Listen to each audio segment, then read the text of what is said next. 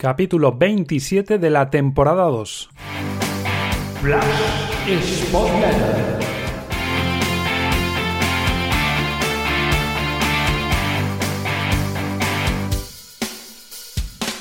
Vamos con algunos apuntes del Sporting 0 Almería 1, que supone la segunda derrota consecutiva del Sporting en el Molinón y también el cuarto partido sin vencer del conjunto dirigido por David Gallego que presentó un once titular que personalmente, en mi caso, es el que yo esperaba. Tenía bastante claro que iba a remodelar la banda izquierda después de lo visto en Lugo, que hizo ese doble cambio en el segundo tiempo y en este caso, pues desde el inicio, tanto Pablo García como Gaspar fueron de la partida, al igual que introdujo a Berrocal en el centro de la defensa. Quizás no tanto para frenar el juego aéreo de Sadik, que mide 1,92, uno de los futbolistas más altos de la categoría, sino por corpulencia, en balones que tuviese que, digamos, eh, ejercer el cuerpo a cuerpo la defensa del Sporting con el espigado delantero del Almería. Y ya que menciono este tema, eh, hay que aplaudir la labor ya no solo de Berrocal, sino también fundamentalmente de Babín,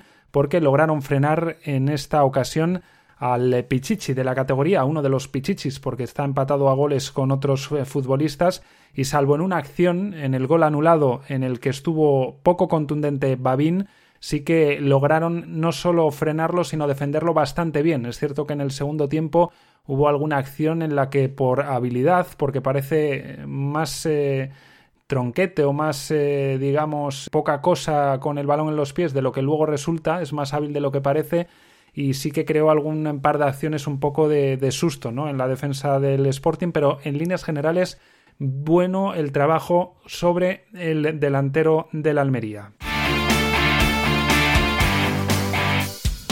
En el resto de aspectos del partido destacamos a nivel global que en este encuentro apareció mucho más Villalba, el propio comentarista Snyder creo que fue eh, decía en, la retransmisión de televisión que, a los pocos minutos ya había aparecido más que, en todo el encuentro de, Lugo. Es cierto que el Sporting supo encontrarle más, eh, supo Villalba también eh, generarse esos espacios, la disposición y el planteamiento de la Almería también se lo permitieron. Y después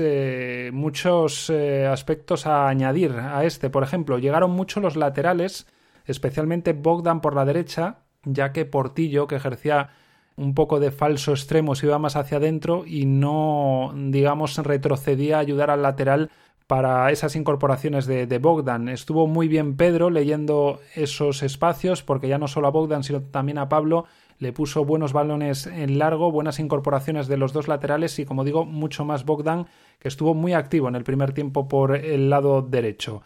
Y mencionaba antes a Pedro, no solo esos balones en largo, esos desplazamientos, sino conducciones, cómo movió al equipo, estuvo rayando un buen nivel durante prácticamente todo el partido hasta que le fue faltando la energía. Le acompañó bien Grajera, que suma muchísimo trabajo oscuro, muchísimas recuperaciones por arriba, por abajo, barre muchísimos balones, abarca mucho campo, hace muchas ayudas cayendo a banda cuando eh, se necesita porque en ese momento no ha podido bajar el lateral, no ha podido bajar a ayudar el extremo.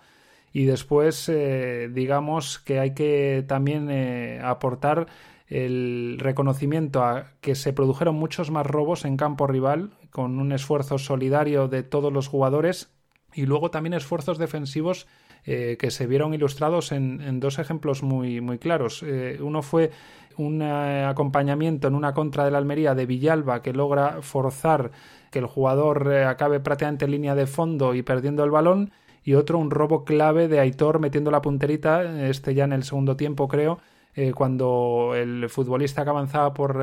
su banda, por el carril izquierdo de la Almería, pues pisaba ya área y estaba prácticamente con posición de remate. Así que muchas cosas buenas del Sporting con balón y sin balón y muchos nombres propios eh, destacados, como he mencionado. Yo, eh, sobre todo, eh, destaco que cuando Villalba aparece las cosas son más fáciles o así parecen para el Sporting y yo ponía un tuit algo así en el descanso de que para que al Sporting le vaya bien la cosa es tan simple de decir pero tan complicada muchas veces de ejecutar que conseguir generar los espacios y el contexto para que Villalba aparezca más, reciba muchas veces en campo rival y pueda, pues eso, conducir, girarse y tener compañeros por delante, porque cuantas más opciones tenga, es más fácil que se invente esos pases que él hace, porque si cuando ya tiene una sola opción, muchas veces lo consigue, y se vieron algunos ejemplos durante el primer tiempo con Yuka, cuando ya tiene varias, el rival sufre más para, para frenar esa visión de juego de Villalba. Y luego en el Sporting se está dando una paradoja. Eh, se está repitiendo un mismo patrón en los últimos partidos y es que son mucho mejores los primeros tiempos del Sporting.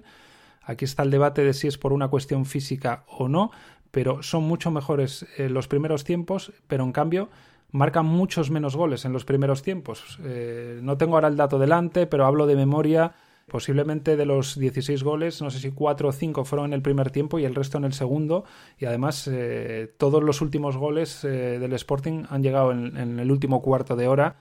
que eso también pues eh, pone un poco en duda si siempre el problema físico es el culpable. Yo creo que el problema físico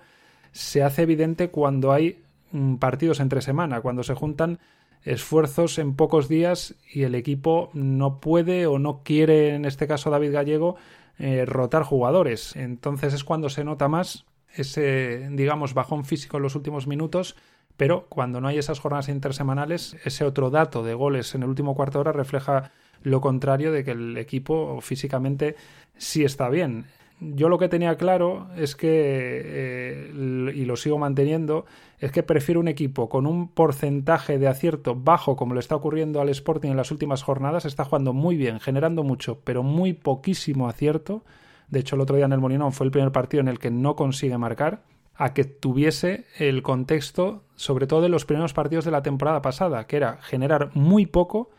pero con muchísimo acierto. Yo recuerdo que los primeros partidos de la temporada pasada el Sporting con una, dos, tres ocasiones marcaba siempre uno o dos goles. Evidentemente, si esto pasa, mm, bienvenido sea, y bienvenido sea si en los próximos partidos pasa eso. El problema es que tener un alto porcentaje eh, de acierto en el remate es muy difícil prolongarlo. Y le pasa a muy pocos equipos y durante muy pocos partidos. Lo normal es tener un porcentaje de acierto normal, el Sporting hasta hace unos pocos partidos estaba en el 11-12% de acierto y con eso le daba para estar entre los tres primeros. El problema es que en los últimos partidos eh, está bajando a la mitad ese porcentaje, se está yendo por debajo del último en ese ranking que lo mencionaba en otra entrega del podcast y por eso aunque genere mucho no marca, pero lo normal, y digo lo normal y esperemos que pronto suceda, es que ese porcentaje vuelva a subir a un 11, no vamos a, hablar de ponernos en los niveles del equipo con más efectividad de la liga, pero sea lo que estaba el Sporting hasta hace 5 o 6 jornadas, y entonces generando tanto acabas marcando uno o dos goles por partido seguro. El problema sería, como digo,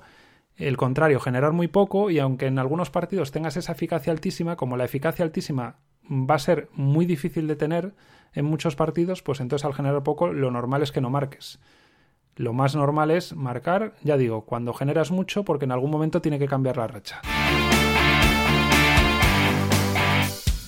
Y durante el descanso me intercambiaba mensajes eh, con mi padre y una de las cosas que, nos decíamos eh, era que era importante que se adelantara el Sporting tal y como estaba jugando para que no ocurriera lo de partidos anteriores y más ante un rival como, como el Almería, ¿no? Estaba clarísimo y así se lo puse eh, por mensaje de que como el Sporting no se adelantase antes del minuto 60-70, lo iba a empezar a pasar mal y peligraba el, marcador, porque estaba claro